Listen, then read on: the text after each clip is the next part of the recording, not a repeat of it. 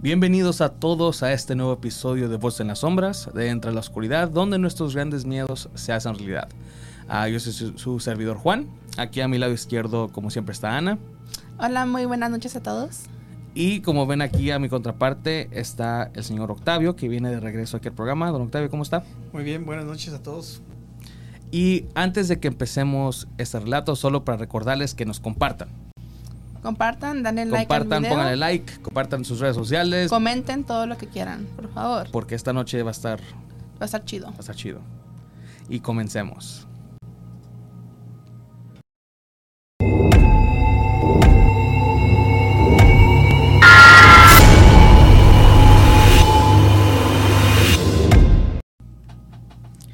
Fíjese que la última vez que participó Don Octavio fue... Ay, ¿cuándo como en el dijimos? 2018, 2017. 19. ¿19? Creo que fue el 19. No. Estamos ahorita en, en, en término ah, audio, porque en el, po- el podcast sigue recurrente, sigue, como está, que viene siendo como la séptima temporada.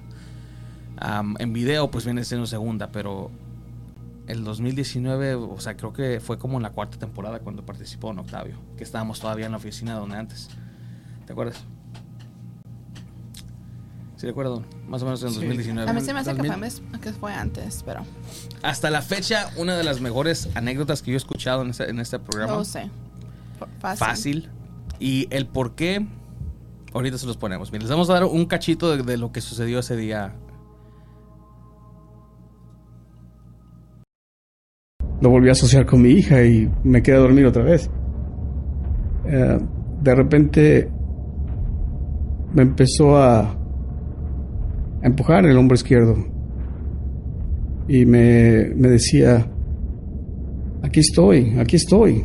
Y me, me- presionaba con, el, con los dedos o con la mano en el hombro izquierdo. Y yo le dije, vente, súbete a la cama. Y se subió conmigo, se subió, eh, yo estaba boca arriba y él se subió encima de mi pecho y... Pero yo seguía pensando que era mi hija. De repente me dice, no tengas miedo. Tu hija está, la niña está dormida en, su cuarto. Y no hice caso, yo sentí ese pequeño bulto encima de mi pecho y lo palmé en la espalda y, me volví a dormir. Al día siguiente, al despertar, le pregunto, la primera cosa que le pregunto a mi esposa es, ¿a qué hora se fue la niña? Dice, la niña nunca entró. Entonces, am, a usted le está pasando esto, por supuesto. A su esposa está a un lado, a usted lo están levantando de la cama y le empiezan a hacer, al parecer, como que abriéndole la boca a una extensión muy, muy exagerada. Sí, yo estaba, me, pusieron a, a- técnicamente me, me sentaron y, y me estaban abriendo la boca de una manera exagerada. Yo la tenía, no sé, la quijada, mi esposa me decía que, que la quijada se me veía rara, que se me veía mal, porque la manera en la que yo sentía que me lo estaban abriendo la boca. Y yo me estaban deteniendo por, las, por los hombros y, y sentía que la boca me la estaban abriendo como dos manos. Y yo, cuando me pasaban este tipo de cosas, al principio pensaba que era mi imaginación, pero cuando es una más de una persona o más de dos personas involucradas en esto, ya es un poco más creíble, creo yo. Y mi esposa, al principio, cuando estaba cerca de mí y me pasaban cosas así, ella decía, "Pues, ojalá que no se lo lleven, porque si no me van a echar a mí la culpa. Sí. Y en esa, ese tipo de... Se puso una temporada muy difícil en esa casa después de que hicimos una remodelación. Y empezaron a pasar un montón de... de- hubo muy, mucho, muchos este, eventos. Y veíamos personas, no solo yo, sino otras, mis hijos, mi gente que nos iba a visitar, veía personas, veía niños.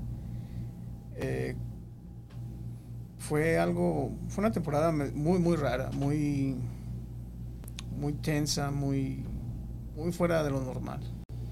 Pero todo fue a base de, de, las remodelaciones que empezamos a hacer en esa casa. Y yo no soy un investigador de este, de, este fenómeno. Yo lo que hablo es basado en mi experiencia personal.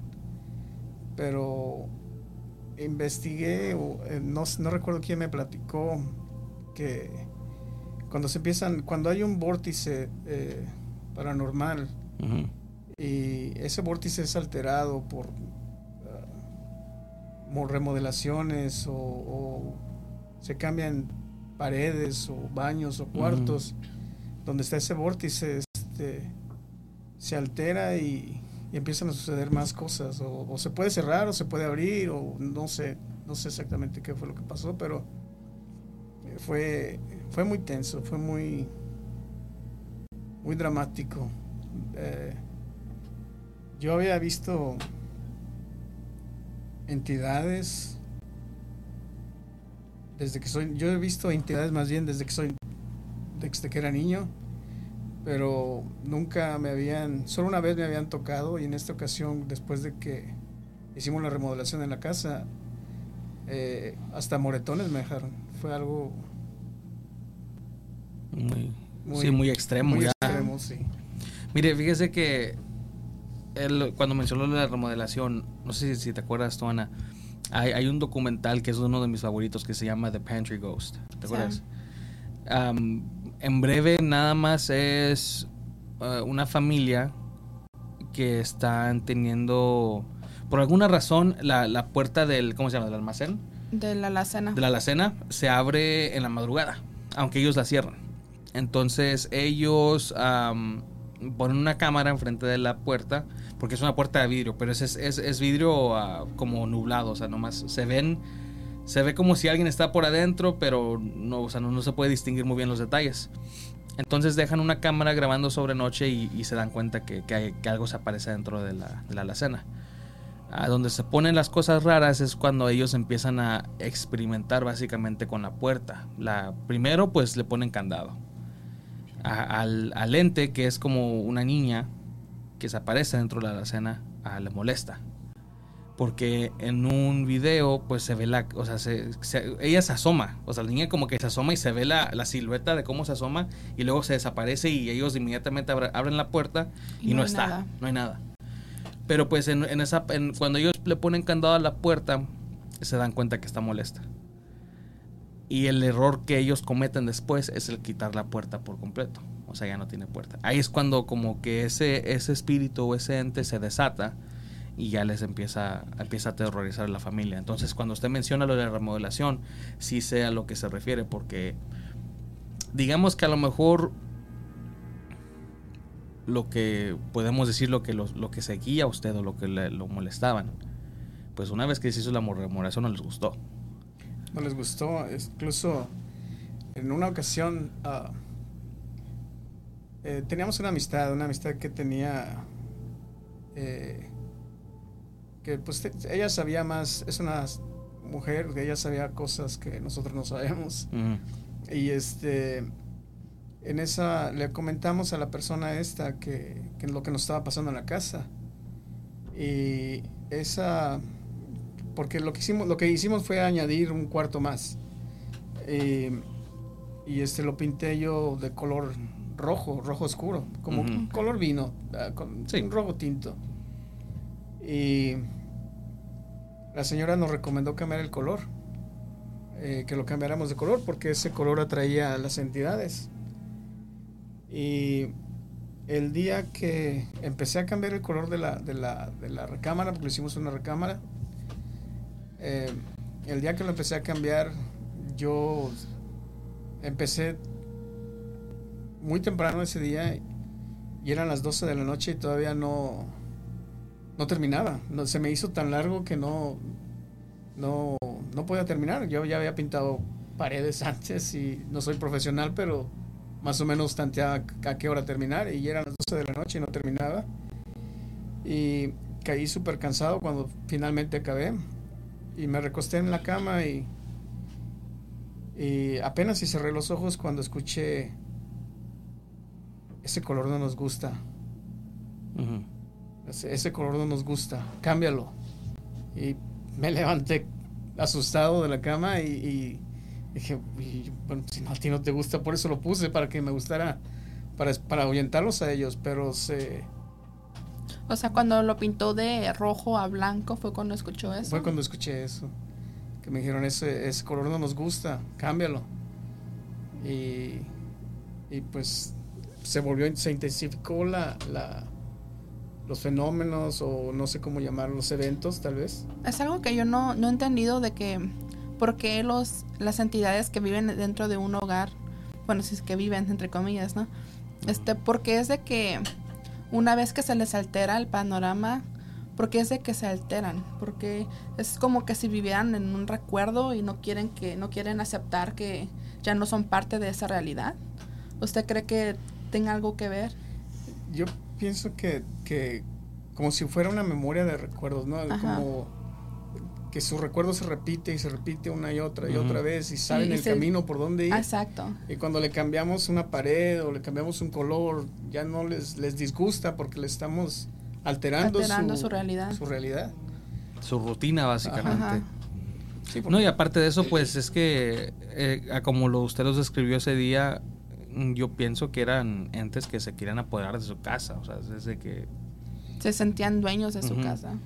Eh, pues era voy a hacer este voy a decir esto era ah, había hay entidades yo no, yo no digo yo no soy un profesional en esto eh, hay- me- pero tengo entendido que hay entidades de diferentes colores y conforme el color entre más oscuro es más maligno más maligno, Sí.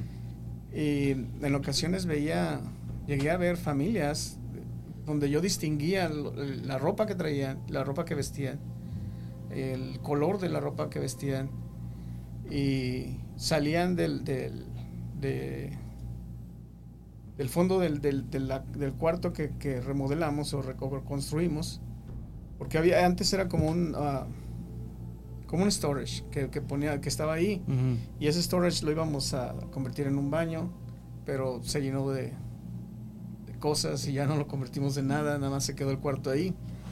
Y, y este salían de ahí y las entidades que yo podía distinguirles hasta la cara eran para decir hasta luego, nomás me- hasta me decían, ya nos vamos, muchas gracias.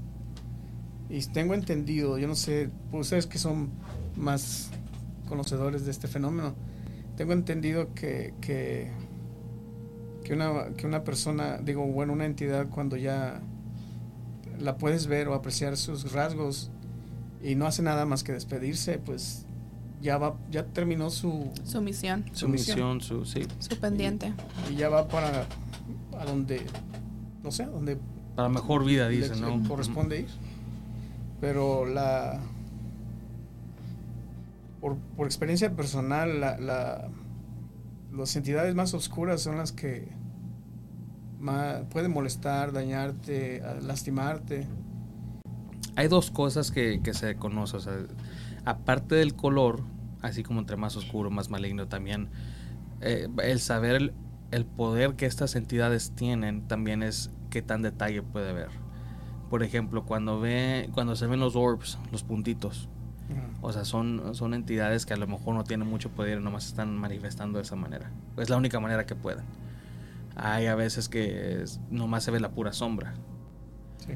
Hay, hay veces que la gente cuando ve a, a- una, a un ente pueden ver todos los detalles. Pueden ver qué tenían puesto, pueden ver que el color de su pelo. Y también si se comunican con uno, si es- golpean las paredes, si mueven cosas. Am, pues a mí muchos de las de las entidades oscuras este, se comunicaban yo se comunicaban conmigo y yo no sé qué hablaban ni yo sé cómo les, les contestaba pero mi esposa me decía que que ella escuchaba me escuchaba hablando raro que me escuchaba hablando de una manera diferente eh, como contestándole a otras personas. Y nunca tuvimos la delicadeza de, de, de, de- de grabar o tomar un video, porque pues cuando pasan esas cosas, eh, lo primero que quieres es correr, Sí. Levantarte e irte y, y nunca tuvimos esa, esa, la oportunidad de grabar nada. Sobre todo era los teléfonos de ese, de ese tiempo. ¿Hace qué tanto tiempo yo fue? pienso como unos 15 años, Oh, 10, ok. 15 años. No, pues sí. Este, eran, pues no, son- no están tan sofisticados como los de ahora y vuelvo a repetir, con el miedo que te da, no te dan ganas de No sacar la cámara ni, ni de grabar un audio o, o no sé. Sí, Ah, ni se te nunca, ocurre. Nunca lo, lo- Hubo un momento que sí quise grabar, tenía una video, videograbadora y quise grabar, pero dije, no, ¿para qué? Dije, nomás voy a perder el tiempo y, y ahora ya me arrepiento, lo hubiera grabado. Lo hubiera grabado y hubiera tenido este algo más físico Más que solo tangible. son una, son una plática. Oye, ¿sabes qué? Hasta la fecha hay muchos ah, cazafantasmas, se les puede decir, que les gusta mucho a de esas videograbadoras de las viejitas, de las que eran de cassette, pero que están así de este vuelo. Oh, Es que son, eran más este tan básicas que podían agarrar más, más este, más energía. Y las de ahora pues se enfocan mucho en, en lo visual, pues en, en la calidad y todo eso. Y por eso es de que a veces no pueden captar algo que la- una cámara antigua sí. Me imagino también lo que ayuda mucho es de que se quita la duda, ¿no? De que, oh, fue editada ni eso, pues no. Oh, es- sí, es sobre una- todo. Es un cassette, o sea, ¿cómo, se, cómo lo vamos a editar? Entonces, hace, estábamos hablando hace rato, en mayo ah, tuvo Florentino su, su junta más Su reciente. reunión. Am, había una persona ahí que se quedó, ya después que nos fuimos nosotros se quedó. Pero la, la última vez que hablé con usted había mencionado que no sé si se manifestaron algunas cosas Eh, o... Sí, esa, bueno, no es- cuando la persona esta la, ah, se sentía una vibra diferente, se, se sentía una algo pesado. Y cuando se fueron, nos despedimos todos y, y la casa, se, mi casa se empezó a sentir como Tensa. tensa, como un ambiente muy diferente. Pasaron como, yo digo que como semana y media o dos semanas que se escuchaban otra vez, les comenté en esa ocasión que se escuchaban pasos por el, por el pasillo, que- por el corredor y se volvieron a escuchar y ya teníamos rato que no los escuchábamos y se volvieron a escuchar. Eh, se veían sombras otra vez. Hasta mi esposa me dijo, les ten más cuidado quién invitas a la casa porque nomás viene gente y deja, quién sabe, quién sabe qué dejen, o que se traen con qué ellos. se traen con ellos y, y, pues a lo que yo vi en esa ocasión, era la primera vez que, que veía a esta persona y eh, se me hace que carga con algo más que él mismo. Puede ser, porque como habíamos mencionado, am, o sea, varias personas que han tenido un tipo de contacto, una interacción con él, todos dicen lo mismo, que tiene una energía muy pesada, que no, no les gusta, no les gusta interactuar con él así de cualquier manera. Entonces, mm, yo tenía, cuando, cuando vi que, que esta persona iba a ir, ah, yo, yo, yo lo único que se me ocurrió en la mente es de que, no, pues, o sea, va a ir ya. Nada más para No poner me- un poquito en contexto, esas reuniones es la hace Florentino por lo menos una vez al año y es, es como tipo alcohólicos anónimos, pero paranormal. Nos juntamos y cada quien cuenta su historia que normalmente cuando una plática con gente que nunca han experimentado esto, pues uno nunca les cree. Entonces por eso este Florentino tuvo la idea de hacer esas reuniones y pues ahí nos juntamos y cada quien su, su cuenta su historia. Y, y, y por eso fue esta persona. También quiso ir a, a contar su, sus vivencias que nos platicó, que él también estaba teniendo, bueno, él lo que platica él, que estaba teniendo experiencias con una sombra, ¿no? Con una, con, con que una en su casa estaba siendo aterrorizada por por que más una a sus presencia. niños creo una presencia Sí. Entonces, cuando se fue esa persona, fue cuando dejó esta, Dejó, esa vibra. dejó algo y, y no, no, no, no, no quiero, no creo que haya sido nomás su gestión mía, sino pues mis mi hijo y mi hija que viven con nosotros todavía, este, fueron testigos de que otra vez volvieron a, aparecer a aparecer cosas y, Mm. y dejó algo más que, que mala vibra. cuánto y todavía cuánto tiempo duró porque pues ya ya, ya desde mayo ya Fueron como dos semanas. wow como dos semanas. Que pasaron cosas así. Pasaban cosas así y este, pues, gracias a Dios ya Ya no. todo está normal. Hasta lo que yo, hasta hoy. Hasta, hasta lo que sabemos. Fíjese que am, para los, a los escuchas, ah, Octavio es una persona muy... ah, bueno, yo lo que es una persona muy honesta, porque como, di- como mencionó hace rato, no, no, tiene, no, no hay... ¿Qué ganamos con, Sí. con mentir, verdad? Y una de las razones por cuando... Desde que participó usted y se me hizo un, un episodio, uno de mis episodios favoritos, es porque hasta la fecha usted lo cuenta y todavía le pegan los escalofríos como si pasó ayer. Eh, Y una mentira no te hace, no te levanta. Nah, una, vez ya, una, una ya la domina y ya lo, lo cuenta como quiere, pero, pero, o sea, viendo, me acuerdo, la primera vez que lo conocí fue también en una junta con, con Florentino también que había hecho. Y ahí fue cuando lo conocimos a usted y, y- y me acuerdo ese mismo día, no sé si se acuerda, creo que en los comentarios lo vi ahorita. Don Roberto mencionó sobre una, a un ente que estaba ahí en la casa, que era una, una mujer. Y me acuerdo Oh. que a usted se le puso la piel. Otra vez, se me volvió a poner. Ay, no. Eh, es- en esa ocasión estábamos en mi casa, Ajá. su casa. Gracias. Eh, y en esa casa era es, es de, de mi cuñado, estábamos rentándole a él. Y en esa casa le pasaron también cosas a ellos con, con un niño y creo que hasta con una señora que vieron en- ahí en esa casa. Y, y en esa reunión una de los, uno de los invitados, él dijo que había la presencia de una persona, ah, ah, de una entidad, no persona, pero de una entidad, de una señora, dijo alguien mayor, y lo asociamos con tal vez con la gente que, con la, con la entidad que había visto mi cuñado y, su familia. Y incluso mi sobrino en esa casa, cuando ellos vivían ahí, eh, mi sobrino siempre jugaba con, con la- el niño que veía en los gabinetes debajo del zinc, debajo del fregadero de los trastes y, y decía que ahí estaba su amigo, y que estaba su amigo y jugaba con él y se escondía ahí en los, en los gabinetes Ay, también. no. Yo no sabía de eso. Ahora ya mi sobrino tiene 16 años y le pregunto y dice, no, ya no me quiero acordar de eso, ya no. O sea, que en algún, en algún punto él se dio cuenta que eso no era normal. Yo pienso que sí.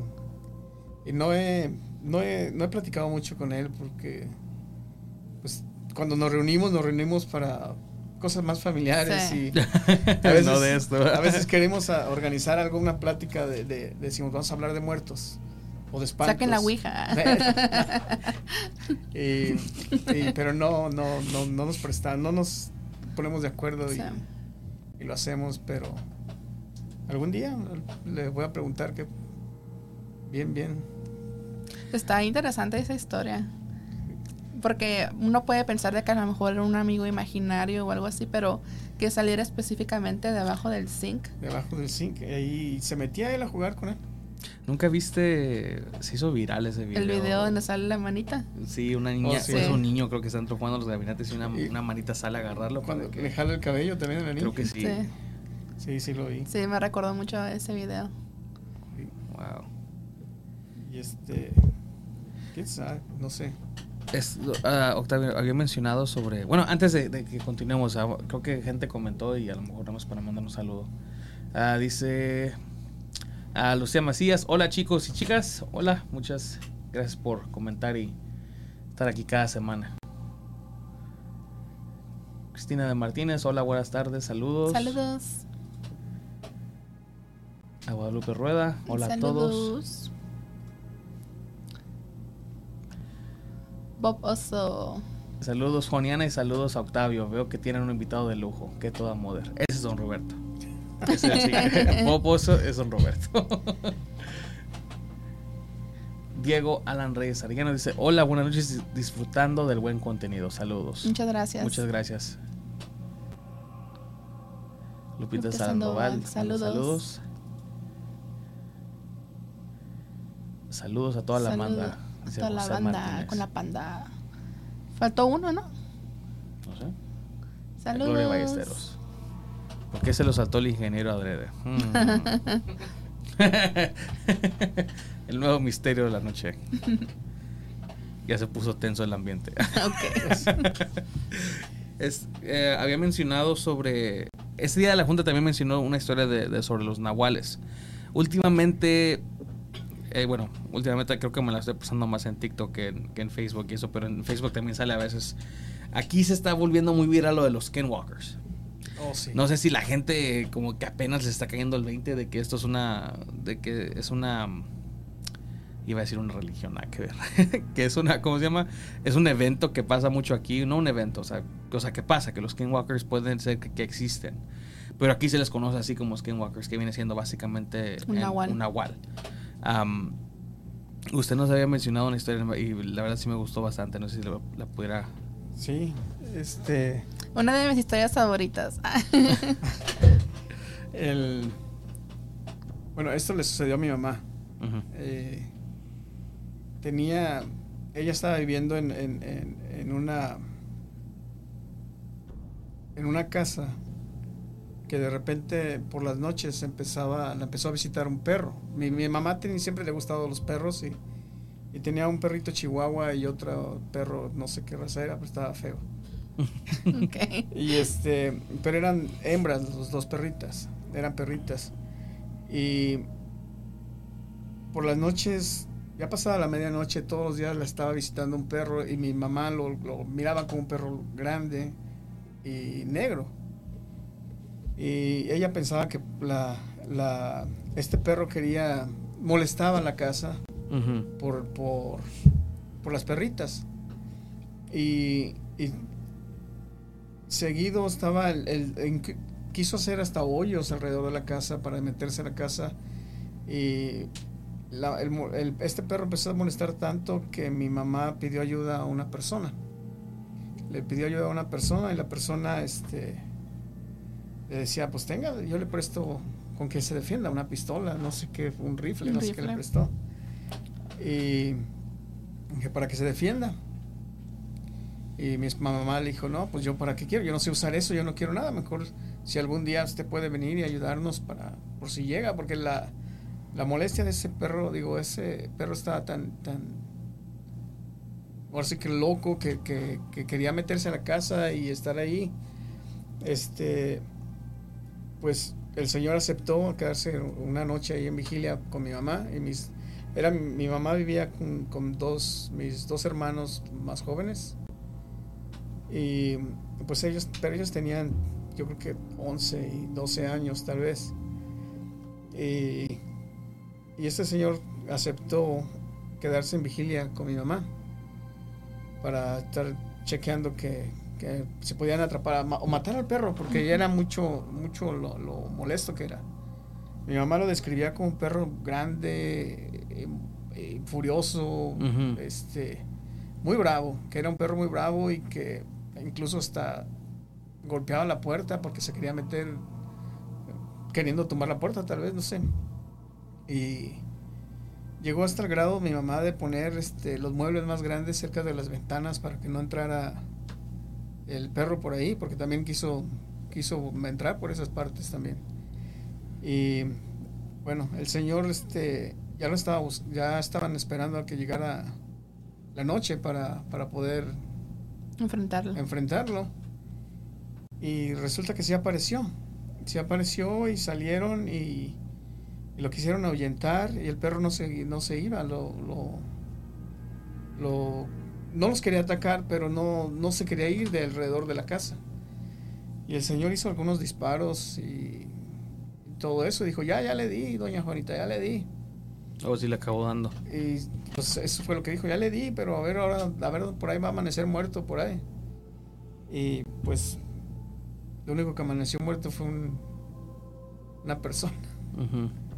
Eh, fue encontrar una persona muerta cerca de la, De la casa. de la casa y, y, pues todos dijeron era un nahual.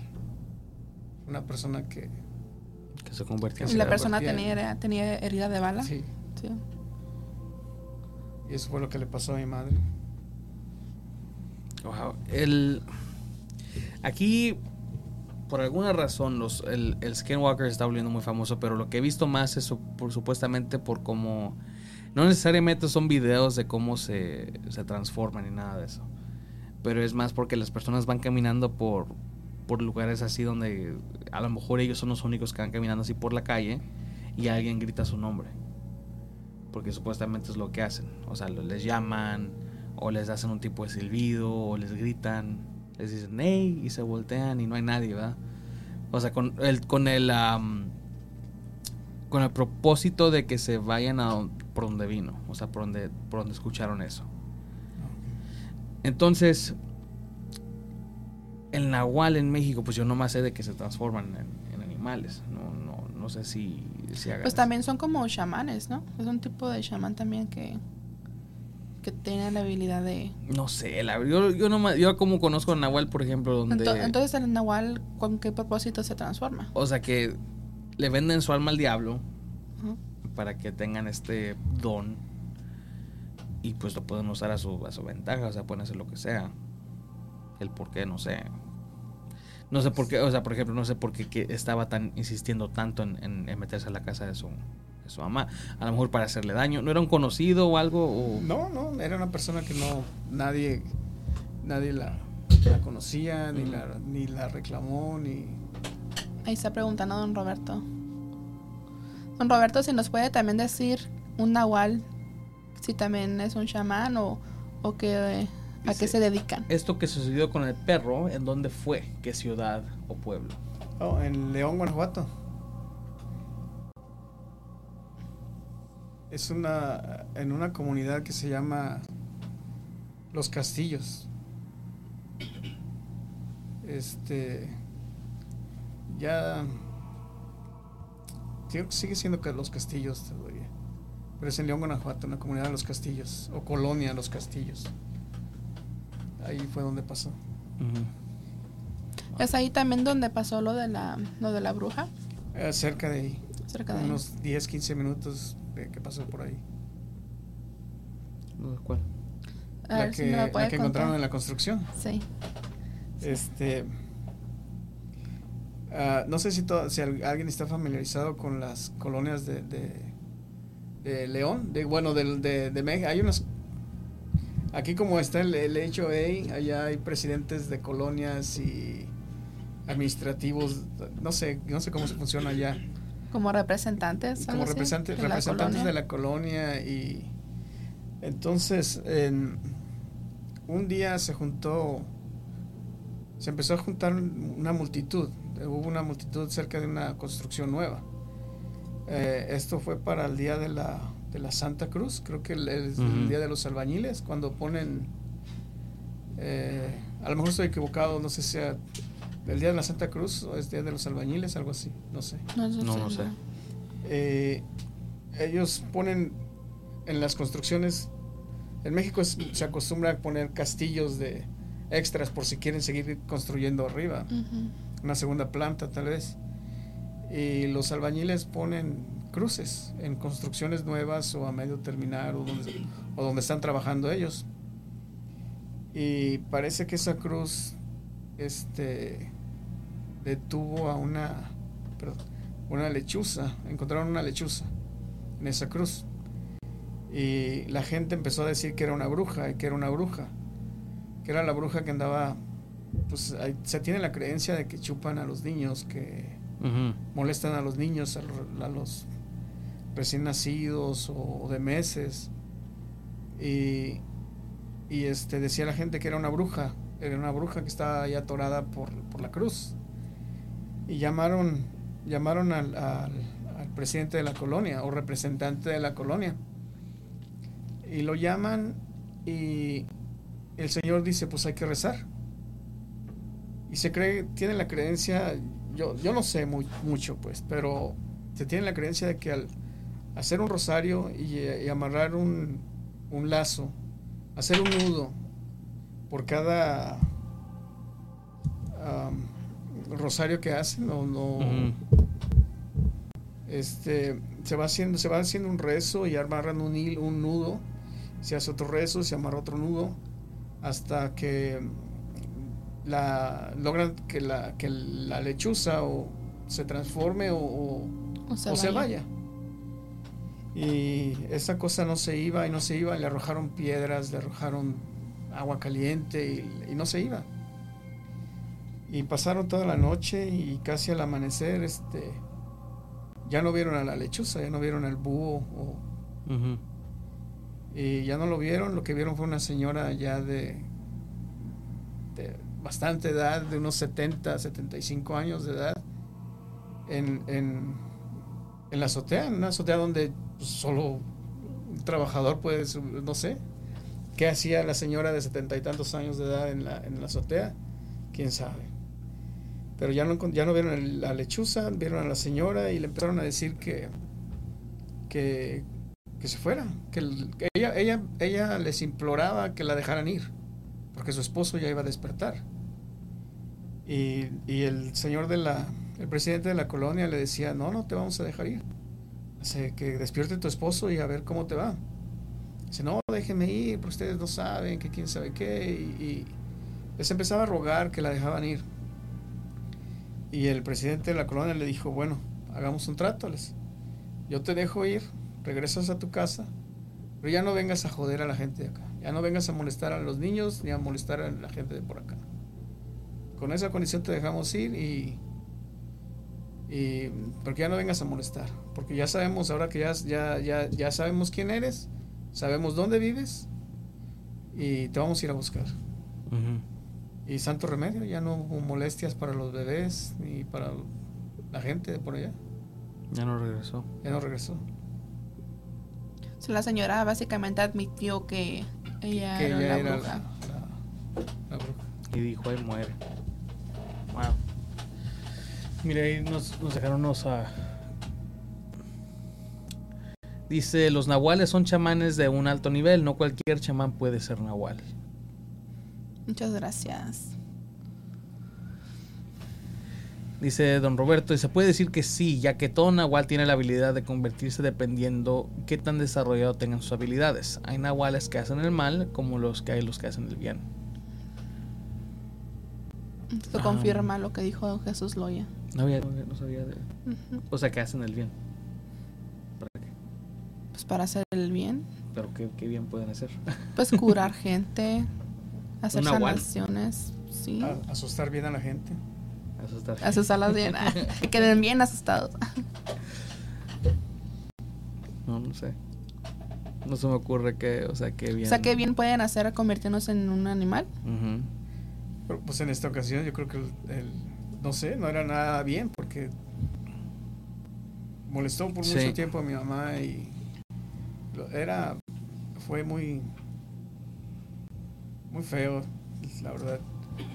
Mi papá estaba acá trabajando en Estados Unidos cuando pasó eso y nada más estaba sola mi mamá y mis dos hermanos. Y no, fue una temporada de miedo para ellos. ¿Usted cuando desarrolló o cuando se dio cuenta de, la sensibilidad que tiene para para ver o para sentir estas entidades, más o menos cuántos años eh, tenía? Yo digo que como unos seis años. Seis años. O sea, ah, sí, a seis años.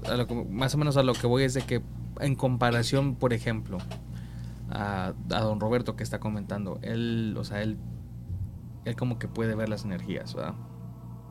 Me imagino que usted, pues, su, su sensibilidad de ustedes de que si ha- hay algo que se aparece en una casa, más probable se le van a aparecer a usted, Sí. por alguna razón u otra. Como Y- que se atraen más a usted. Y a veces no solamente se, se- es que las vea, sino que se sienten. Eh, y cuando siento algo, no sé, se, se siente algo diferente. O sea, no. A veces cuando te acercas a una persona y se siente su vibra, que, que, que "Oh, este es, medio mala vibra, mala onda. Eh, cuando entro, por ejemplo, un ejemplo, ah, en mi trabajo estoy en diferentes edificios, en, casas funerales, eh, escuelas, eh, campos de golf y tengo que hacer inspecciones por ahí y me la paso caminando todo el edificio, entonces se siente, se siente la- se siente una sensación rara, se siente Como cambios de energía, más Sí. o menos, sí. ah, voy a platicar esto, puedo platicar una otra anécdota. Sí, Claro sí, sí, dele. Me acaba de pasar este. eh, en. Creo que fue una semana después. No, no, fue para una- el fin de semana del 4 de julio. Este. Me tocó hacer una inspección ah, en un banco Y, y solo lo podemos hacer por las noches porque por el día este eh, pues están los trabajadores y están la gente de la del, de los de cómo se llama del centro de datos y todo eso y no podemos eh, hacer todas las pruebas que necesitamos hacer para para para, las- para completar nuestra inspe- inspección. Entonces llegué llegamos y hice, llegué a registrarme al, al- al- a- con el guardia de seguridad. Y el señor estaba, el, el muchacho, estaba muy inquieto, estaba muy molesto porque en las cámaras de seguridad lo- hay- el- se manejan por sensores de movimiento también. Y, y el señor, el muchacho decía, decía, otra vez me están molestando estos, no los puedo ver, pero los puedo, pero los, los detectores de movimiento los siguen. Les, eh, mira, y me mostró la, la- la- las pantallas y donde comenzaba el- el- la detección de movimiento seguía seguía una La cámara que seguía. la, seguía la cámara que seguía y hasta que entraba a la oficina y de la oficina hay otra cámara y no se veía nadie. Y luego volvía a salir y se volvía a detectar el movimiento cuando salía al pasillo. O sea, cámara por cámara. Ajá. y me dice no hay nadie le dice yo esto me pasa le dice, ahorita son, son las 7 de la noche le dice, imagínate cuando me pasa a las 3 de la mañana o a las 4 le dice, me pone bien inquieto. Le dije no no te preocupes hombre aquí vamos a estar todos Le dice, hasta qué horas hasta las 3, 4 de la mañana dice ok pues para no hacer esta historia más larga porque estuvo larga este eh, en un momento de nuestra inspección nos tuvimos que dividir, mi compañero y yo. A mí me tocó el, el sexto, quinto y cuarto piso hacer la inspección. Y a él le tocó el tercero, segundo y el, y el, y el El basement. primero, ajá. Oh, el basement, ok. Entonces, cuando yo estaba haciendo la inspección en el cuarto piso, no, perdón, estaba yo en el quinto y él en el tercero. Y antes de entrar al, cuarto de mantenimiento, escucho mi nombre. Me dicen Octavio. Y yo, dije, "Pues, ok, yo creo que es mi compañero, ¿no? Y salí. Y al salir, me quedó el pasillo de, las oficinas y los cubículos. Las luces empezaron a prender, pero no de donde yo estaba hacia el final, sino empezaron a prenderse del final hacia donde yo estaba. Y pues me dio miedo y me metí otra vez al cuarto de, de, de mantenimiento. Dije, yo, yo no salgo de aquí. Y, y ya cuando terminé de hacer mi, mi- mis- mi- mi- mi- mis pruebas ahí de la alarma, dije, ok, vamos para afuera. Pero voy a salir corriendo al elevador porque... y salí y ya, nos, ya terminamos y nos quedamos de ver en el, en el primer piso donde, donde está la alarma principal. Y me dice mi compañero, le hace, ¿para qué me hablaste? Mm. Le dije, no, tú me hablaste. Le yo salí al pasillo, me dijo él. Yo salí al pasillo pensando que tú me habías hablado y no vi nada, nomás vi las luces que iban prendiendo. Lo mismo que me pasó a mí, le pasó a él, pero en dos, en dos Pisos diferentes. pisos diferentes. Y dice el guardia de seguridad, dice, les dije, dije, aquí esto está mal, aquí, aquí algo está pasando, le dice, y así yo no soy el loco. Ujú. Pues le he dicho a mucha gente y yo no soy loco. Y tenemos que estar con un, con un, una persona, una escolta, un escort. Tenemos que tener un escort para estar en el edificio porque es un banco. Y me dice, a lo mejor y el electricista que murió nos está dando lata. Resulta que una persona murió electrocutada en, en el, en el, cerca del elevador. Y así, a lo mejor y es eso es lo que está pasando. Dije, pues no, porque no nos lo dicen antes? Ya no vengo por Sí. acá. Y eso, eso nos acaba de pasar eh, este 4 de julio. A ver, ¿qué comentaron algo nuevo? Este Inge. sí. Los chamanes son los que curan, pero los nahuales, ¿para qué son? Buena pregunta.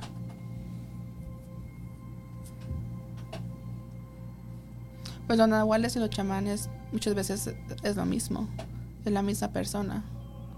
Nada más que como comentaron, pues unos... Este, Pues que muchos chamanes también pues son este curanderos. Pues también es como la- las brujas, que hay unas que hacen brujería para bien y otras para mal. Imagino que también es lo, lo mismo para los chamanes. Pero no, lo que me sigue la duda es de para qué, con qué beneficio se convierten. ¿Cuál es el propósito de convertirse en un animal?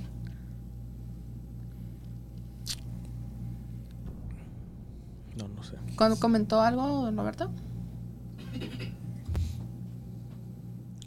Híjole, experiencia de... Tan ele- electrificante. Electrificante. Una pregunta, porque a lo que estábamos comentando hace rato de que a lo mejor esos entes se dieron cuenta de que usted puede percibir sus, sus presencias. Entonces, muchas veces cuando eso pasa, un- se acercan a, más a, a uno para tratar de pedirle ayuda. ¿En algún momento le han pedido ayuda? De que de directamente decirle, necesito que me ayudes a hacer esto, necesito que me consigas esto, o reza por mí, o algo así. no, ¿Nunca le han pedido ayuda? no, nomás eh, se han despedido y molestado. Es todo lo que me ha pasado. He tratado de hablar, bueno, la gente dice, dile maldiciones, cuando te pase eso, diles maldiciones y Sí. maltrátalos y... Pero si, si es una entidad de- maligna y tú le maltratas, lo, lo Lo haces empiezas enojar, a- ¿no? ¿Lo alimentas con mala más energía? Mala, más mala energía, pues más tercos se ponen. Sí. Y sí se ponen más tercos. Me ha pasado que los he maltratado hasta que me he cansado y, y, y no, más molestos son. Eh, ya tengo desde, pues desde la última reunión que no, no he tenido nada de experiencia, no he tenido nada. ah, pero sí puedo este, compartir una cosa también de eso, eso que dices de la sensibilidad. Este estuvimos tuvimos un viaje en, en, en junio, a mediados de no, junio. Hace un poco, un par de meses, no recuerdo bien la, la fecha. Em, sí, creo que fue a mediados de junio. Hicimos un viaje, eh, la familia, y, y estábamos. Y pasamos por un. Fuimos a visitar el, el- el- el Pearl Harbor y se siente, el- se siente la muerte. Ahí No, se no, siente la muerte. Un lugar así también. Se o sea, siente mucha vibra. de- desde que nos bajamos al estacionamiento, yo sentí que. Como si estuviera la gente viéndote, como mucha gente viéndote. Fuimos a una. a una. a, una montaña en donde había centros de vigilancia, donde le ponían las metralletas y todo eso. Y. En medio de la montaña se sentía se sentía que había muerte. Sí. Se sentía. Pesado el ambiente. Sí, me decía mi hija, Porque también mi hija también lo siente. Ok. Me dice, ¿sí sentiste? Dije, sí, pero yo pensé que nomás era yo. Le hace, no. Le hace, te, te quita la energía. I didn't get that. Could you try again? No. Okay.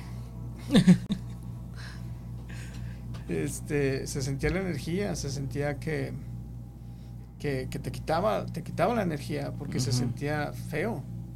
Y sí, te siente pesado porque hay que, ese, para ese lugar hay que caminar por, a, a la cima de una montaña y se sentía bien pesado, se sentía como si estuvieras cargando algo que no es físico. Y dije, pues aquí ha pasado, aquí ha habido mucha muerte. y Tragedia. Wow. No, pues es para la gente que, que a lo mejor tenga la sensibilidad así como usted. Y usted, pues, obviamente la descubrió a los seis años. Como hasta qué edad se empezó usted a acostumbrar a esto o a, o a aceptar de lo que tenía. Yo creo que no, no podría decir que cuando, cuando lo, lo acepté, pero una vez tuve una... Me ofrecieron la oportunidad de deshacerme de ello Y no quise. Porque como cuando te sucede te llenas de adrenalina y como que te haces adicto a lo que Sí. a lo que te está pasando y, y- y esta persona eh, me ofreció que ella me ayudaba a deshacerme de esto y le dije que no, le dije que no porque le dije no, no, no quiero. Hace, oh, yo entiendo, les, este, te da miedo, pero no te quieres deshacer de eso. Le dije, pues no. ¿no? Y, y esta persona también, este, ya te había platicado de la, de, de la señora esta, muchacha esta que me, que me ofreció la ayuda. Y no voy a decir su nombre para no hacerle publicidad.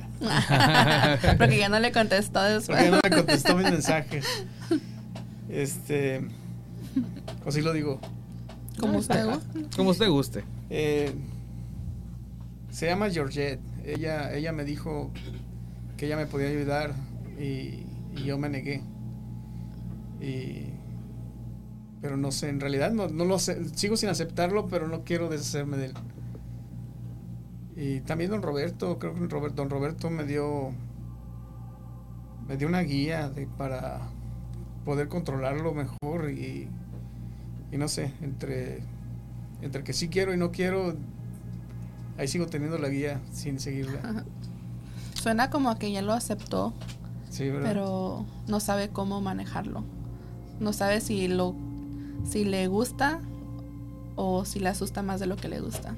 Sí, el... Fíjate, puedo contar cómo me, me, me sucedió. Claro. Sí. Este, nosotros nos vivíamos en una cerca del centro histórico de la ciudad de León, Guanajuato, y la calle principal tiene muchas mucha leyenda, Eh, muchas historias tienen, que porque no sé, está está lleno de historias y leyendas ahí. Y nos mudamos de una de, de una de una casa a, a una nueva casa nueva usada.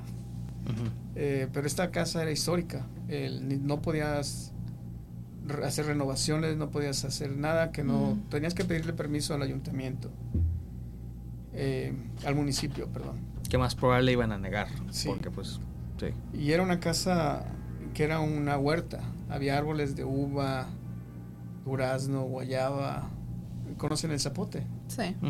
Eh, un- el zapote el árbol de zapote es muy grande y había había muchos frut- árboles frutales.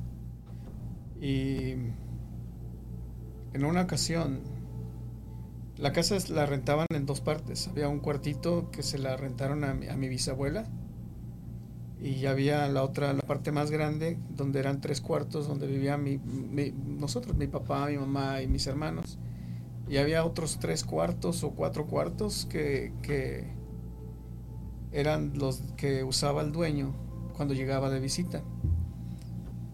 Y, pero siempre estaban cerrados, siempre tenían candados, siempre tenían llave. Entonces, pues yo estaba feliz porque veía a mi bisabuela, eh, que en paz descanse, ya falleció. Y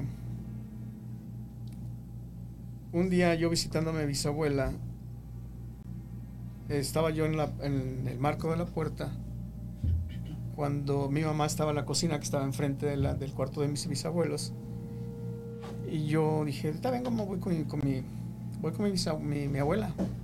Yo le decía abuela. Y que voy con ella. Dije, sí, nomás no los molestes porque eh, los señores ya eran grandes y mi abuela falleció de 94 años y mi abuelo, mi bisabuelo de 106 creo. Y, y este, yo estaba ahí platicando con ellos y de repente me empujaron por atrás, pero de una manera que, que, que fuerte, me empujaron fuerte. Mi mamá vio cuando me casi me doblan por, por empujarme. Y mi abuela, ¿puedo decir maldiciones? Sí, por supuesto. Nos gustan mucho las mi- maldiciones. mi bisabuela me dice, le dice, ay muchacho, le dice, yo vi quién te aventó.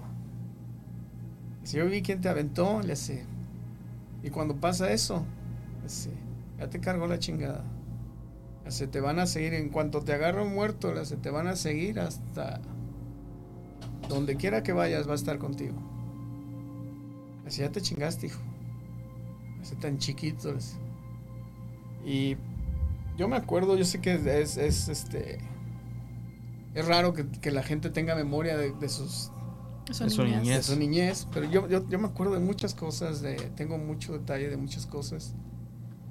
Y, y sobre todo cuando te dejan marcado de, de- Yo no digo que estoy traumado con lo que me pasaba, pero cuando te dejan marcado por sucesos paranormales, y yo, yo creo que más se te graba en la memoria. Y eso fue lo que me dijo mi abuela y hasta la fecha. Se Sí. calma un rato y de repente vuelve a empezar y, y duro hasta un año, dos años y no tengo ningún problema y otra vez vuelven a dar vuelta, vuelve a recurrir. No creo que sea el mismo porque yo vi a muchos diferentes y pues no es algo que, que quisiera que todo el mundo sintiera. Y creo que no, no, no todo el mundo, ah, por mucha gente no, no está lista para ese tipo de... Sí. Sé que hay mucho escepticismo y hay gente que, que pues dice, pues, que tal vez lo está imaginando, pero ya han pasado tantas cosas que no creo que lo siga imaginando. Y en los comentarios este, puso algo don Roberto. Ya estamos llegando a la hora. Ah, puso... Las entidades pueden detectar la sensibilidad de Octavio y es por eso que se acercan a él. Pero a lo que más buscan ellos es a los que pueden verlos.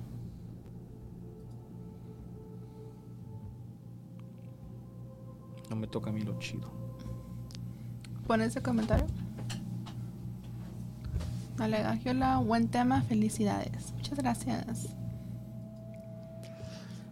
Fíjese que no voy a contar el de el- nuestro viaje a Las Vegas porque eso lo, lo estamos guardando para alguien más. Bueno, no para alguien más, pero a la otra que, que fue con nosotros. Am, pero cuando fuimos a Jerome, yo, la verdad, yo fui con, o sea, con esa intención de que pudiera haber algo, no importa lo más mínimo que sea, ¿verdad? Para... Pues sí nos tocó algo mínimo. Sí, mínimo, El audio. Pero hasta la- no, no lo acepto. Ay, no, no lo acepto porque... Entonces Es no digas que lo más mínimo, entonces. Porque no, es que ese lo, lo, lo considero yo como. O sea, puede, pudo haber sido una- un tipo de psicofonía, o a lo mejor no. Porque el aparato que se usa, pues es, es básicamente. Es una radio que le quitan la antena para que no agarre las estaciones. Y pero aún así se va cambiando de estación a estación cada segundo. O sea, nada más se escucha pa, pa, pa, pa, pa. Porque está cambiando de estaciones rápido. Por medio de eso, pues eh, se logran captar las voces de, pues, de los que ya no están. A nosotros nos tocó, hicimos una pregunta y nos contestó un niño. Nomás nos dijo ya, o sea, nos dijo que sí. No, dijo que se llamaba Greg. No. Sí. El niño nomás contestó eso, pero ya después ya no contestó. Nos contestó otra persona que nos dijo que se llamaba Greg. Nos tocó, nos tocó varias voces que nos decían que se, porque era una voz de ella, una persona grande. Nos tocó un Greg, nos tocó un Steve, nos tocó este, total. El, lo que hace, a lo que voy es de que estos aparatos, pues en sí es todo lo que hacen, recoge- recogen las señales de las estaciones a ciertos puntos. Entonces, ¿qué tal que si algo pues logró pasarse de, las Alguna interferencia. una interferencia, ¿verdad? Entonces, es, es- es- por eso no lo considero como algo mínimo, porque yo lo que quería es de que mínimo me refiero que aunque sea que me hubieran movido la cartera, ¿no? Oh, Especial, en especial, Es que no tenías dinero, Juan. pues, pues, hasta con más, estaba bien ligerita, ¿no? Estaba bien ligera hasta para eso. O sea, un lugar como Jerome, tan lleno de, de historia, de, de, de muertes, o sea, es el lugar perfecto, o sea, es un pelito fantasma, ¿verdad? No me ref- no, tampoco no estoy diciendo que, que, o sea, que puras mentiras, ¿verdad? O sea, que nomás e- estoy tratando de encontrar una explicación del por qué no nos pasó nada. Vamos. Vamos. Vamos. No, pues ya, ya conozco, ya conozco yo por ahí, ya me la sé. A ver, tienen una sugerencia en los comentarios. Léelo. Si quieren tener una experiencia paranormal buena, van a tener que llevar a Octavio. Experiencia segura. Vamos. Vamos, vamos. También, ¿Sabes dónde? Eh, el, el, ¿Cómo se llama el barco este que está? ¿Al Mary Queen? El Mary Queen, también ahí El se Queen siente- Mary. Queen El Mary, siempre le eh, cambia el Mary nombre. Queen, Mary Queen. Eh, el Queen Mary, también ahí se siente... La, Ana ha ido a ese. Sí. La primera vez que fui y dije, eh, voy a tomar el, el- el tour ese. De hecho, estamos planeando, o sea, queremos planear ir porque ese sí me gustaría. Yo quisiera... Sí, este, porque esa vez fuimos yo y eh, el Inge y yo. Y este, a mí me tocó ver a, a una mujer ahí que yo pensaba que era una, una de las que estaban parte del, Del show. del show. O sea, no del show, era parte de como De los, de ¿Del los que te dan el. Sí, del crew. Del, del- No, del no del crew, uno, uno- otra, otra turista. Yo, Oh, ok. yo ves, es que nos dividieron en grupos y nos pusieron como dos a tres personas en cada regadera de, de donde está la alberca. Ajá. Entonces yo miré que estaban dos, dos mujeres en una de las regaderas. Entonces pues no, no, no pensé nada, ¿me entiendes? Porque todos estábamos en grupo. Este, durante la, la exploración de ese lugar, pues este, hicieron preguntas el, eh, el que está dando el, el- el- paseo, el tour, y a mí y al ingeniero nos suspiraron aquí a un ladito, pero fue un suspiro bien largo, que hasta el señor se quedó así como que, ¿alguien respiró? ¿Alguien respiró así profundamente? Y todos dijeron, no, no, no. Y este, pero yo y, el ingeniero sí lo escuchamos, ya se quedó grabado. Entonces ya al terminar la, la expedición de ese lugar, pues salimos todos de, de su regadera y de la regadera donde yo estaba mirando a dos mujeres, nada más salió una. Entonces, se, se supone que ahí se aparecía una mujer también y una niña. Entonces yo pues me quedé con la idea de que, de que miré a una mujer fantasma. Y por eso yo siento que, que ahí yo pienso que sí vamos a captar, aunque Algo. sea lo más mínimo. O sea, no, no digo lo más mínimo así de manera de que. para ver si es cierto, ¿no? Lo- le- cuando yo menciono de que ya estoy listo para una experiencia así, no, no lo digo de.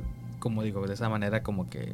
Como retando. como retando, no, lo digo porque yo quiero avanzar. O sea, yo quiero. eh, ahorita estoy estancado en un lugar donde. De, de- escepticismo, donde estoy más como con, en, el, lado de que todo esto sí existe, que en el lado que no. Pero el punto de este podcast también es de que hemos, eh, hemos tratado de ayudar a varias personas que tienen ese tipo de eventos y, o, a lo mejor tienen dones así como el de usted o don Roberto o, personas que les molestan en su casa que nos han pedido ayuda.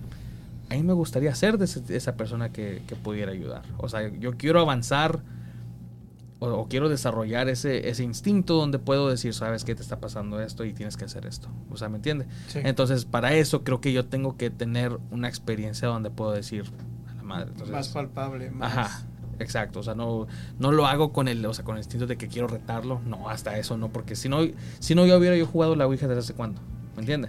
Ent- Y por alguna razón no lo hago, porque digo yo, si, si, eh, si despierto a algo que después me llegue, llegue yo a arrepentirme, y me refiero de que si le puede hacer un daño a mis niños, o a un familiar, o algo así, ¿no? O a alguien de nosotros aquí, entonces no vale la pena. Pero por eso prefiero tener una experiencia, como dice usted, más, más palpable así. Eh, jugar con la Ouija no lo recomiendo. Jugar con esa tabla, este, yo lo jugué. Yo lo jugué y, y- y, pues, sabes, en la, en la adolescencia todo quiere uno Ya, ya me habían pasado tantas, exper- tan- había tenido tantas experiencias que yo dije, "Eh, jugarlo, ¿qué, ¿qué va a pasar? Nada, ¿verdad? Pues la jugué y, y- y me arrepiento de haberla jugado. ¿Sabe qué? Sí me acuerdo del rato que nos dijo. Y si quiere, si lo puede decir otra vez, me gustaría bastante. Porque sí me gustó mucho esa, esa anécdota sobre su, su experiencia con la Ouija. ¿Cuál de todas? Pues yo, la que yo me acuerdo fue cuando... la ventana? la- creo que era la ventana o la puerta, ¿no? Del Sí, la patio y estaban... a- Ajá. Eh, empeza- empezamos jugando en la secundaria con la Ouija y, ese era ya para un viernes, para un fin de semana y dijimos, bueno, vamos a llevar a la casa. Nos lo llevamos a mi casa y, y, este estaba una amiga de mi hermana, mi hermana, una hermanita de, mi, la amiga de mi hermana y yo en el frente, en la yarda del frente de la casa. Eh, de una casa sola, estaba, casa estaba sola. Estábamos jugando ahí en la yarda, dijimos, hay, un, hay luz, estábamos bajo la- el poste de la luz, ¿qué nos puede pasar, no? Y esta casa tenía un ventanal al frente, que es muy común en, construcciones en México. Y, tenía una ventana muy grande donde se apreciaba la, la- la puerta de la cocina. Y la puerta de la cocina tenía otra ventana, como tipo bar o restaurante. Y, y de, de la, se podía apreciar la ventana clarito. Y después de esa, después de, la, de entrar a la cocina, esta casa tenían el patio. Y el patio pues tenía otra ventana y, y podíamos ver la luz de la luna. O sea, se podía ver que, que estaba sola la casa. Y empezamos a jugar y nos contestaban. Uno em- hace preguntas tontas al principio que de qué color son nuestros zapatos, de qué color es mi camisa, cómo me llamo, de qué tamaño es, de cómo es mi cabello, o qué tamaño es mi cabello, cosas simples, ¿no? Sí. Y nos empezamos a aburrir. Y nos empezamos a aburrir y a preguntar más cosas. Como que cuándo, cuándo vamos a morir, cómo vamos a morir. Ah, o sea, las preguntas que Eh, no tienen que, no hacer. deben de hacer. Y, y- y este. Yo ya me arrepentí de haberme acordado. Este. y este. Le preguntamos su nombre. Y le preguntamos su nombre. Oh, va a haber continuación de esto, yo creo, porque. Eh, le preguntamos su nombre y, y nos dijo. Nos dijo su nombre. Y le preguntamos después que, que, que si lo podíamos ver. Me dice, sí. Dice, ¿dónde estás? Dice, aquí en la casa. ¿Pero en dónde? Por la, ya me puse chinito. Dice, por la ventana. Mírenme, miren a la ventana. No manches. Volteamos a la ventana y estaba la silueta de una persona detrás de la ventanita de la cocina, ahí parada. Y en cuanto la vimos, todos lo vimos. Y en cuanto la vimos, botamos la tabla por allá y nos fuimos corriendo. Y, y ya no quisimos saber de eso, pero nos mató la curiosidad. Regresamos otra vez por la Ouija. Y se llamaba Carlos. Te puse la pechinita. Se llamaba Carlos, el, el, el contact, ¿cómo lo puedo decir? ¿Contactado? Sí, el- Sí, la- sí. La, el- La entidad. la entidad se llamaba Carlos y, y fue un fue un niño que lo mató su padrastro, ah, sufría de abuso sexual, y, porque hicimos como una amistad. Y tengo entendido, no una amistad desborradas, pero hicimos, cada que jugábamos otra vez a la. Ouija, este, pedíamos contactar a Carlos. Y en es, yo pienso que se nos hizo como... Yo no soy profesional en esa tabla tampoco, pero en ese momento como que nos sentíamos profesionales porque pedíamos hablar con él. Y había momentos en el que nos mandaban diferentes nombres como Victoria, Elizabeth, este, Juan también nos dijeron y, y volvíamos a y a veces este se nos, nos decía Carlos es que no me dejan le preguntábamos si estaba ahí y decía, aquí estoy, pero es que no me dejan. Dice, no me dejan. ¿Y quién no te deja? Dice, los demás. Eh, pasamos mucho tiempo jugando esa cosa y, y todo era divertido porque era como tener el, el iPhone nuevo, pero sin, sin, este, sin pantalla. Y era divertido, era como tener un juguete porque ya no, no podíamos tener un tiempo libre para, para jugarlo. Hasta solo puedes jugar y yo hasta yo solo jugaba con él. Eh, digo con ella, con la tabla y, y este hicimos varios con muy, varias sesiones con, con el, mentado Carlos hasta que ya no lo dejaron hablar a él y, y salía otra persona. Dice, no, yo no estoy, ya se fue. Eh, sé que no, no te es toma tiempo estar jugando porque tienen que moverse letra por letra, pero vas Sí. formando las palabras y llegan a un momento en el que la tabla toma su propia velocidad. el- el- o sea, ¿cómo decirte? Ya es, es tan, fa- tan fuerte el vínculo, yo creo, entre, entre no sé qué con nosotros que, que las frases se forman más rápido. O sea, no tienes que esperar de la A a la B para, para formar una palabra, sino solo se va formando y, y este pues esa fue una de las experiencias que tuvimos con Carlos. Después en mi casa, ya como digo, se tomó, se forma como un vicio. Ya lo jugaba yo solo, estaba, no podía estar yo solo en la casa porque, pum, a la tabla. Y jugaba la tabla y, y en una ocasión ahí en la, en la, en la cocina, la misma, no- bueno, todas las casas son iguales, pero en la misma área que donde vimos la, entidad, este, pero ya en mi casa, eh, me dijo, hace, aquí estoy. Le dije, ¿en dónde? En la cocina.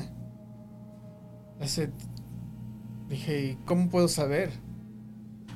Me dijo, así. Y tiraron todos los cuchillos. Mi mamá tenía una, un- una cosa de madera donde ponían los cuchillos. Y tiraron todos los cuchillos. Hace, y este vas para, le dije, yo me dije yo, dije, esto es para que sigas preguntando, tarugo.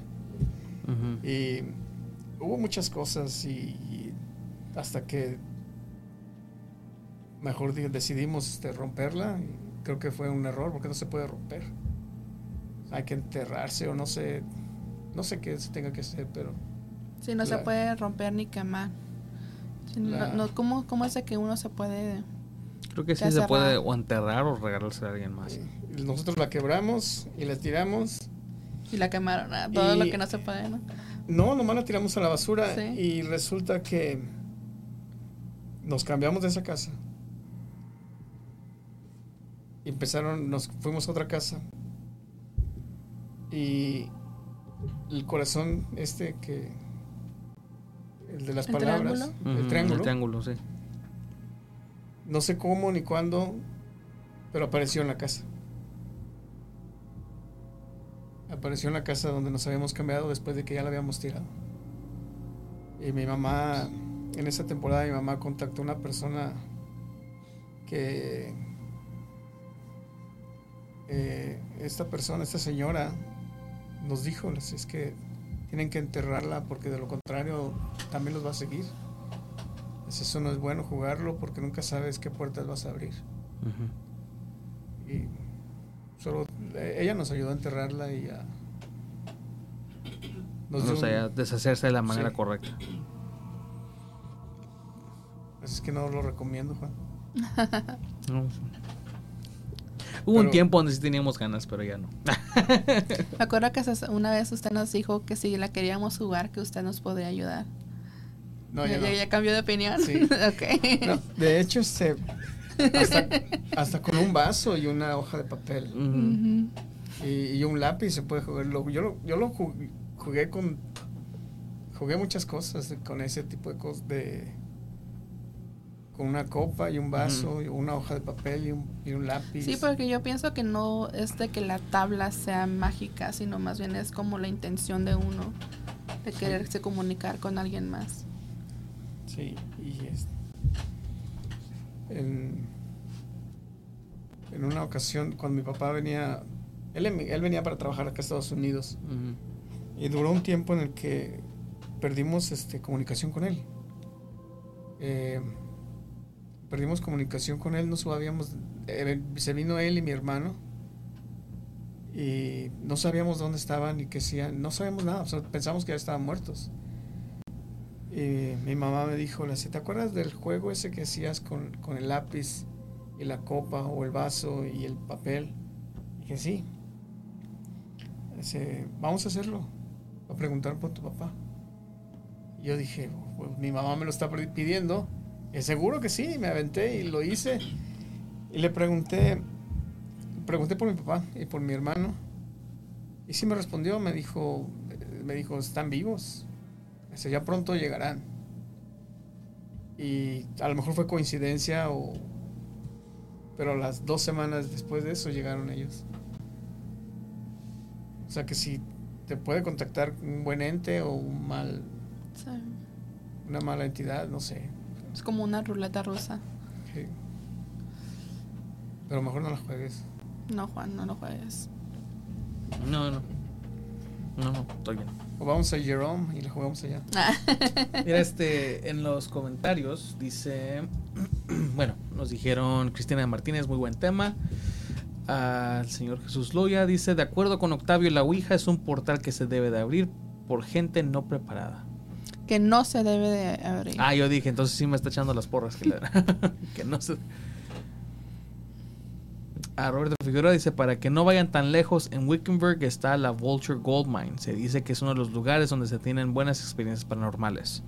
Sí, es donde también, de hecho en octubre. ¿Vamos a ir todavía o no? Oh, sí. El- al conven- ¿A la convención? Ok. Convento de monjas. Andrés Osorio, me encantan las historias paranormales, pero nunca jugaría con la Ouija. Me han invitado, pero no me atrevo. Ni lo, ni lo recomiendo. La verdad, no. ¿verdad? Fíjese que en octubre va a haber una convención paranormal en Wickenburg. Y también estamos planeando en. Creo que a lo mejor ese sería el último viaje del año, creo, ¿no? En el tema paranormal. Porque me gustaría ir al, al Queen Mary, pero cuando. Cuando esté frío. Cuando esté frío, cuando esté frío, cuando no haga calor. Ah, es que fue- va uno a Las Vegas y dice, ay, no, qué chido, ¿no? Y luego le dije, clima todavía, 108. Pero, pero allá siempre está frío. ¿Dónde? Allá en, eh, En en California, California, siempre está sobre frío. todo en la noche. Oh, pues está Aparte, nuevo, eh, muchos de los tours empiezan como a las 9, 10 de la noche y terminan como a las 2 de la mañana. Ah, sí, duran bastante. Sí. Padre. Pero sí, sí está bueno, sí está padre el tour porque el de, el de aquí de Las Vegas fueron Es dos horas, diferente. pero hasta eso se siente uno muy cansado. Pero eh, cuando fui al, yo al del Winchester, a la, a la mansión de, del- de Winchester, ahí también en California, también era de dos horas, pero lo- estuvo tan padre el, el tour que ni No ni- se no se sienten, no se sintieron las dos horas. Hay otro el- en Albuquerque, en Nuevo México. Este, un edificio que ahora es hotel. Eh, era un manicomio. Se usó como manicomio en- y como, no sé, en la, en la guerra civil o no sé, pero hay- no, no, no, sé muy, no, no sé muy bien qué, qué- qué ha pasado ahí, pero hay muchas historias de, de, de fantasmas ahí también y creo que también rentan los, los cuartos más, Más activos. más activos. Pues en Jerome nos dieron el, el segundo cuarto más activo, porque el primero ya estaba, lo habían agarrado. Ya estaba ocupado. Am, ¿Sabe que también donde? En... Oh, pues aquí el Hotel San Carlos, aquí en Downtown Phoenix. También. Ujú, Porque creo que hubo un tiempo donde mucha gente se iba ahí específicamente ahí para, suic- para suicidarse. Se aventaban del edificio. El Hotel San Carlos. También en Flagstaff está otro hotel, no me acuerdo cómo se llama. ¿San Marcos? Eh, ¿Sí? ¿Era San Marcos? Ese que también es, tiene la misma fama de que hay mucha actividad Nos quedamos ahí y lo único que notamos diferente fue de que dejamos todas las puertas cerradas del baño y del closet. Fuimos a comer y regresamos y estaban abiertas. Pero igual nos queda la duda de que a lo mejor entraron a limpiar o no sé y, y dejaron las puertas abiertas. Aunque ya no eran horas de limpieza, pero para mí eso no fue como si está embrujado. Y aparte, pues, no estabas, ¿no? Ajá. Todo, pues, bueno, estamos llegando a. Bueno, ya nos pasamos de la hora, que está completamente bien. Nos encantó otra vez su visita Ay, de sí. nuevo a don Octavio. Muchísimas gracias. Nos gustaría Gracias bastante. Ya teníamos Como- semanas que queríamos traerlo, pero Sí. por una u otra razón no se podía. Como dijo don Roberto, si queremos experiencias paranormales, pues con usted y. Qué mejor guía, ¿verdad? Aunque a lo mejor a usted ni le guste, ¿verdad? ni quiera, pero. Pero qué Este, mejor guía. No, cuando gusten, si, si el tiempo me lo permite. Hoy bien solicitado yo. No, no, es mi trabajo que, que no, no tengo mucha disponibilidad, pero nos ponemos de acuerdo y algún día nos vamos a A Queen. Mary. de Casa al Queen Mary sí, sí quiero, o sea, quiero ir porque es uno de los lugares que, o sea, que no, como dice Ana, segurísimo va a pasar algo, ¿no? Aparte de eso es porque también tiene mucha historia. ¿Qué no? ¿También te puedes quedar ahí Sí. Sí. a dormir? Sí, ¿verdad? Yo, yo- el día que tomé el, el- el- el tour ahí, toda la gente, había una boda y toda la gente estaba acá con la boda. ¡Eh, la gente! No, no pasó nada, ni, ni me asustó, ni nada. Pero Pero sí se, se sentía. se siente la- el ambiente medio, Mm. medio frío. Sí, los, los lugares que más he querido ir o que están en mi bucket list sería am, ah, el sanatorio de Waverly Hills, el que está en Kentucky. Porque ese sí fue, se pasó de, de hospital a manicomio. am, y luego les eh, pegó, no sé qué plague fue la que pegó. Que se llenó tanto de cuerpos y hay un túnel abajo de ese hospital que lo llenaron de cuerpos porque ya no tenían dónde ponerlos. O sea, es un, es un lugar de que está la, la historia está tan tan macabra que no las autoridades no te dan el, o sea, específicamente dónde queda. Tienes que buscar tú a alguien que de veras sepa dónde está que te pueda llevar. No no no te dan la dirección del lugar. El sanatorio de Waverly Hills. Ese es uno y eh, creo que es el único. Y ahora, hablando de túneles, ya me acordé eh, para la segunda parte. Oh, ya me invité solo. Ah, no, sí, por supuesto. No, este. O lo comento rápido aquí. Sí, coméntelo. Eh, ¿hay Acabo. mm, Sí. No, no tenemos límite. Ok.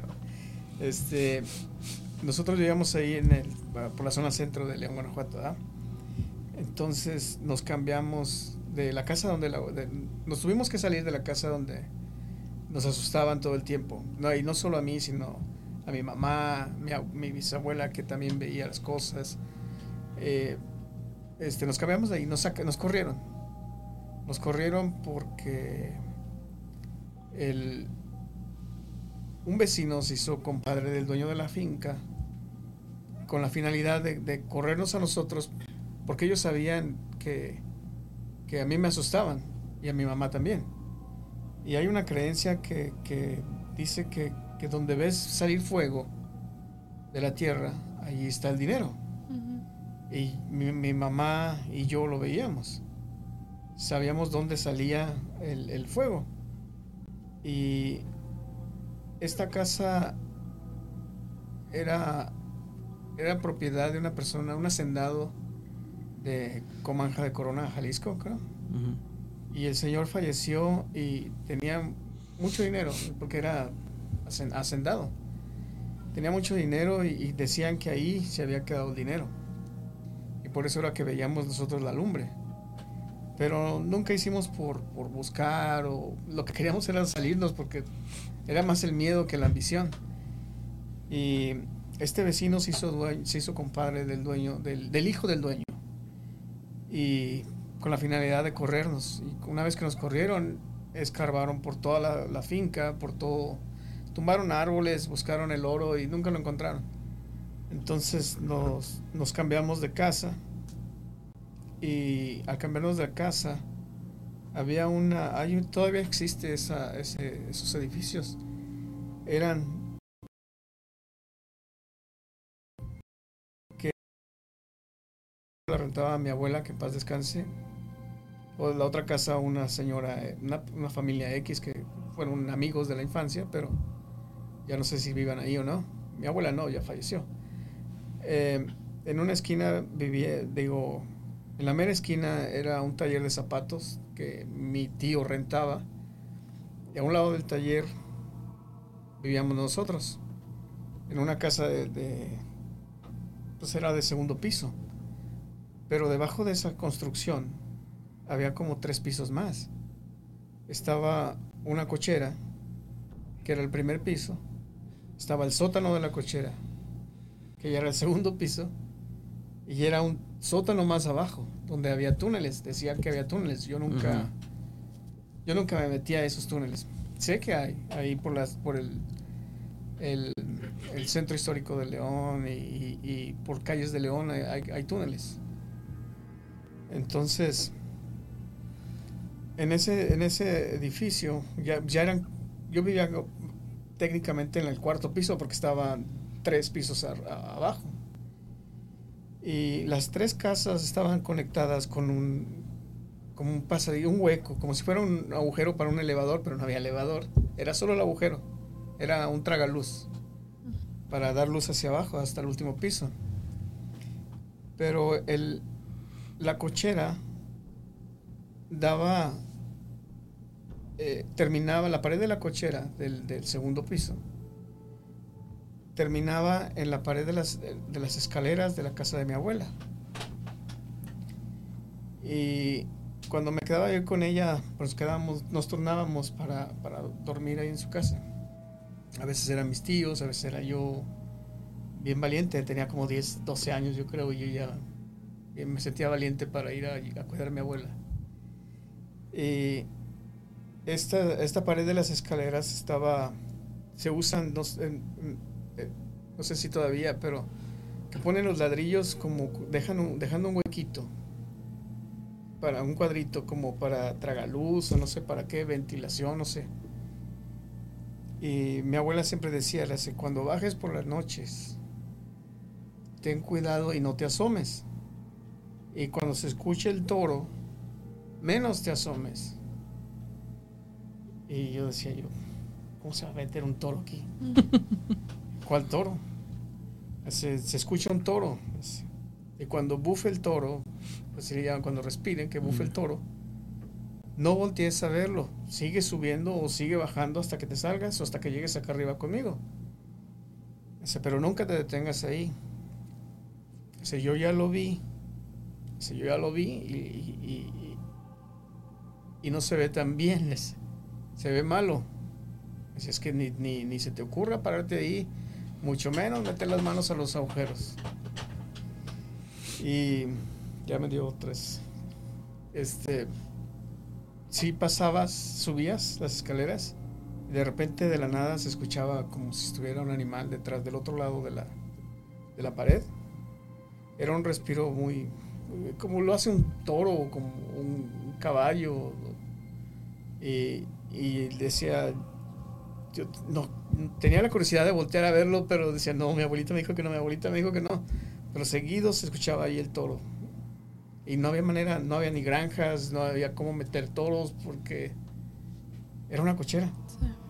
Sí. Y la pared estaba, se veía oscuro. La única luz que entraba era cuando, cuando estaba abierta la puerta del el portón de la cochera, pero o que caía el, sol directo al tragaluz ese que el agujero ese que estaba en medio de las casas. Pero de lo contrario, no, nunca se veía nada, porque estaba oscuro. Pero se escuchaba el, animal ese por ahí. ¿Qué sería? ¿Quién sabe? Se me fuera como que. bueno, a lo mejor es lógico, ¿no? De que a lo mejor ni siquiera era, era un toro, sino que tal vez era algún tipo de. de demonio, se miraba como un demonio. O sea, O- y le dijo que lo- fuera. Lo, lo describió como un toro, Ajá. pensando. O, o le- o le dijo que era un toro para que usted no se asustara más. pues, Pudiera ser. Qué miedo. Hay muchas historias ahí en, en León. ¿Tú a qué lugares te gustaría ir? En tu Este, así. El, el mío sería, o sea, sería ese el, el, el sanatorio de Waverly Hills y el otro sería a Auschwitz, a los campos de donde tenían a los judíos de la, de la Alemania nazi. Ah, no, y- y dicen que está muy fuerte el ambiente también. Por eso quiero ir. Pero triste, no tanto. sí, que es muchas veces así, pero Me gustaría ir a, a Roswell. donde pasó el Sí, el. Cuando se estrelló el ovni. Y sacaron uno de los marcianitos. donde se estrelló Florentino su primera Sí. vez. Cuando estaba aprendiendo a manejar. Este, no, no sé qué otros lugares. Ahorita no se me ocurre ninguno. sí, hay varios. Ese debería de buscar Me el- gustaría ir a, a un panteón en México. La verdad, este, oh, pues apenas vas a ir la semana que viene, deberías de ir. No. Mm. Me van Ahí a saltar. cierra. El, el Panteón de Belén. El panteón de Belén. ¿En dónde está ese? ¿Está en Jalisco? Jalisco, Sí. Guadalajara. Tenemos comentarios, este Inge. Dice. ah, Roberto, pregunta para Octavio: ¿Es verdad sobre la peregrinación del León a San Juan de los Lagos? Sí. Yo también tengo anécdota de eso. De mi tío. Dice que el camino hacia allá se encuentra plagado de experiencias paranormales. Según cuentan los peregrinos que van por ese camino, ven y sienten presencias en todo el camino. ¿Qué viene siendo eso? Hay, hay una pe- peregrinación. Sale la gente caminando de, de León, Guanajuato, de ahí de León. Eh, mucha gente lo hace del centro de León, otra gente de una- un lugar que se llama La Y. Y se van caminando a, a San Juan, a visitar el templo de la Virgen de San Juan. Es una, una, es una virgen muy milagrosa. De ahí la gente hace, pide mandas de- por amputaciones de mano o para salvar manos, pies. Eh, es, es muy milagrosa para las personas que creemos en eso. Y se hace una peregrinación. Aquel que le pide un, un favor a la Virgen o un milagro a la Virgen promete visitarla caminando. Y año tras año este, la gente va, hace peregrinaciones a, la- a visitar a la Virgen de San Juan. Unos los hacen ya por, por ahora sí que por tradición, otros por pagar el milagro, le llamamos manda, y, y, y otros solo simplemente por el por el cotorreo, el, el placer de ir porque quieren ir. Yo nunca lo he ido, este, nunca he ido caminando, pero mi tío era amante de ir, o sea, él iba cada año, él, es muy creyente de la Virgen de San Juan. Y en una ocasión mi tío, este, iba, iba en la peregrinación, iba, iba en camino, cuando empezó a ver un señor que traía un morral. Eh, esa peregrinación se hace en, temporada, no sé, de frío. Y, y este, este señor, la gente va con cobijas, con chamarras, pero también tiene que ir cómoda para no poder, para no tener que dejar las cosas en el camino. Y mi tío empezó a ver a este señor, ya un anciano, con un morral. Y me dice mi tío, "Pues, yo lo veía y lo pasaba. Y lo volví a ver más adelante. Me dice, y lo volví a pasar otra vez, y el señor con su morralito. Lo volví a pasar otra vez y lo volví a ver otra vez más adelante. Hasta que un- en, una digo, en, en uno de esos, en ese momento, lo vi sentado en- encima de una piedra con el morral. Y me le acerqué a él, le dije, pues yo dije, pues a lo mejor él se me adelanta porque se va por otro camino o se va por arriba del, del cerro o no sé. Y, me le acerqué a él y le dije, ¿quiere que le ayude con la mochila? Me dijo el señor, le dice, sí, por favor, le dice, dice, si me ayuda, le dice, llévate mi mochila y este, mi, mi costalito, era un costalito, llévate mi costalito y, y, este, ahí en la, en la entrada del templo, le dice, "a- ahí me esperas, le dice, ahí me esperas y yo ahí voy a llegar. Y mi tío agarró su costalito del señor, llegó y terminó su, su peregrinación, su jornada fuera, hasta llegar hasta fuera del templo de la Virgen de San Juan. Y él estuvo esperándolo por un rato, pero pues yo ya me estaba cansando y la gente, este, los camiones, va mucha, mucha gente, y los camiones se llenan rápido. Dijo, yo no sé qué tenga aquí el Señor, pues a lo mejor si trae algo de valor, pues entonces sí lo sigo esperando, pero si no, nomás es una cobija o algo, este, pues yo mejor se lo dejo, ya me tengo que ir. Y lo abrió y eran los huesos del Señor, o sea, eran huesos. El Señor nunca llegó y, él abrió los huesos y una persona le dijo, le hace, oh, te trajiste el muerto. No pudo cumplir su manda, no pudo pagar su milagro, pero tú ya lo hiciste por él. Y mi tío dijo, jamás vuelvo a pararme. Yo, digo, se- siguió yendo, siguió en la peregrinación. Y- pero desde yo ya mejor ya no ayudo a nadie. Yo, yo ya no, ya no ayudo, yo ya se termina aquí. Pero eh, eso, esa, esas cosas, este, le pasan a mucha gente. No nomás, este, hay mucha gente que muere sin cumplir su manda o sin, para- sin pagar su milagro y pide ayuda. Y hay muchas apariciones en, en- en todo ese cerro, todo ese camino. Yo nunca he ido eh, y me gustaría ir, pero este, pues, por, por así que por, por la aventura. Pero sí hay muchas historias de- en el camino, en el, del trayecto de, de León a San Juan. Y no solo vienen, no solo van de León a San Juan, sino vienen hasta el del, del Distrito Federal. Hacen peregrinación de Michoacán, van todos a, visitar a la Virgen de Guadalupe, digo de San Juan, a San Juan de los Lagos, Jalisco. Ah, pues parece que ese fue el último. Los dejamos con este, con estas anécdotas de, de Octavio, otra vez aquí en su segunda visita que nos gustó bastante. Ojalá Sí. no sea la última. Ah, y si no más cosa, ponernos de acuerdo y vamos a Queen Mary porque la verdad eso está en nuestra lista de, de hacer. No, no, no pronto, pero cuando que no, no haga calor.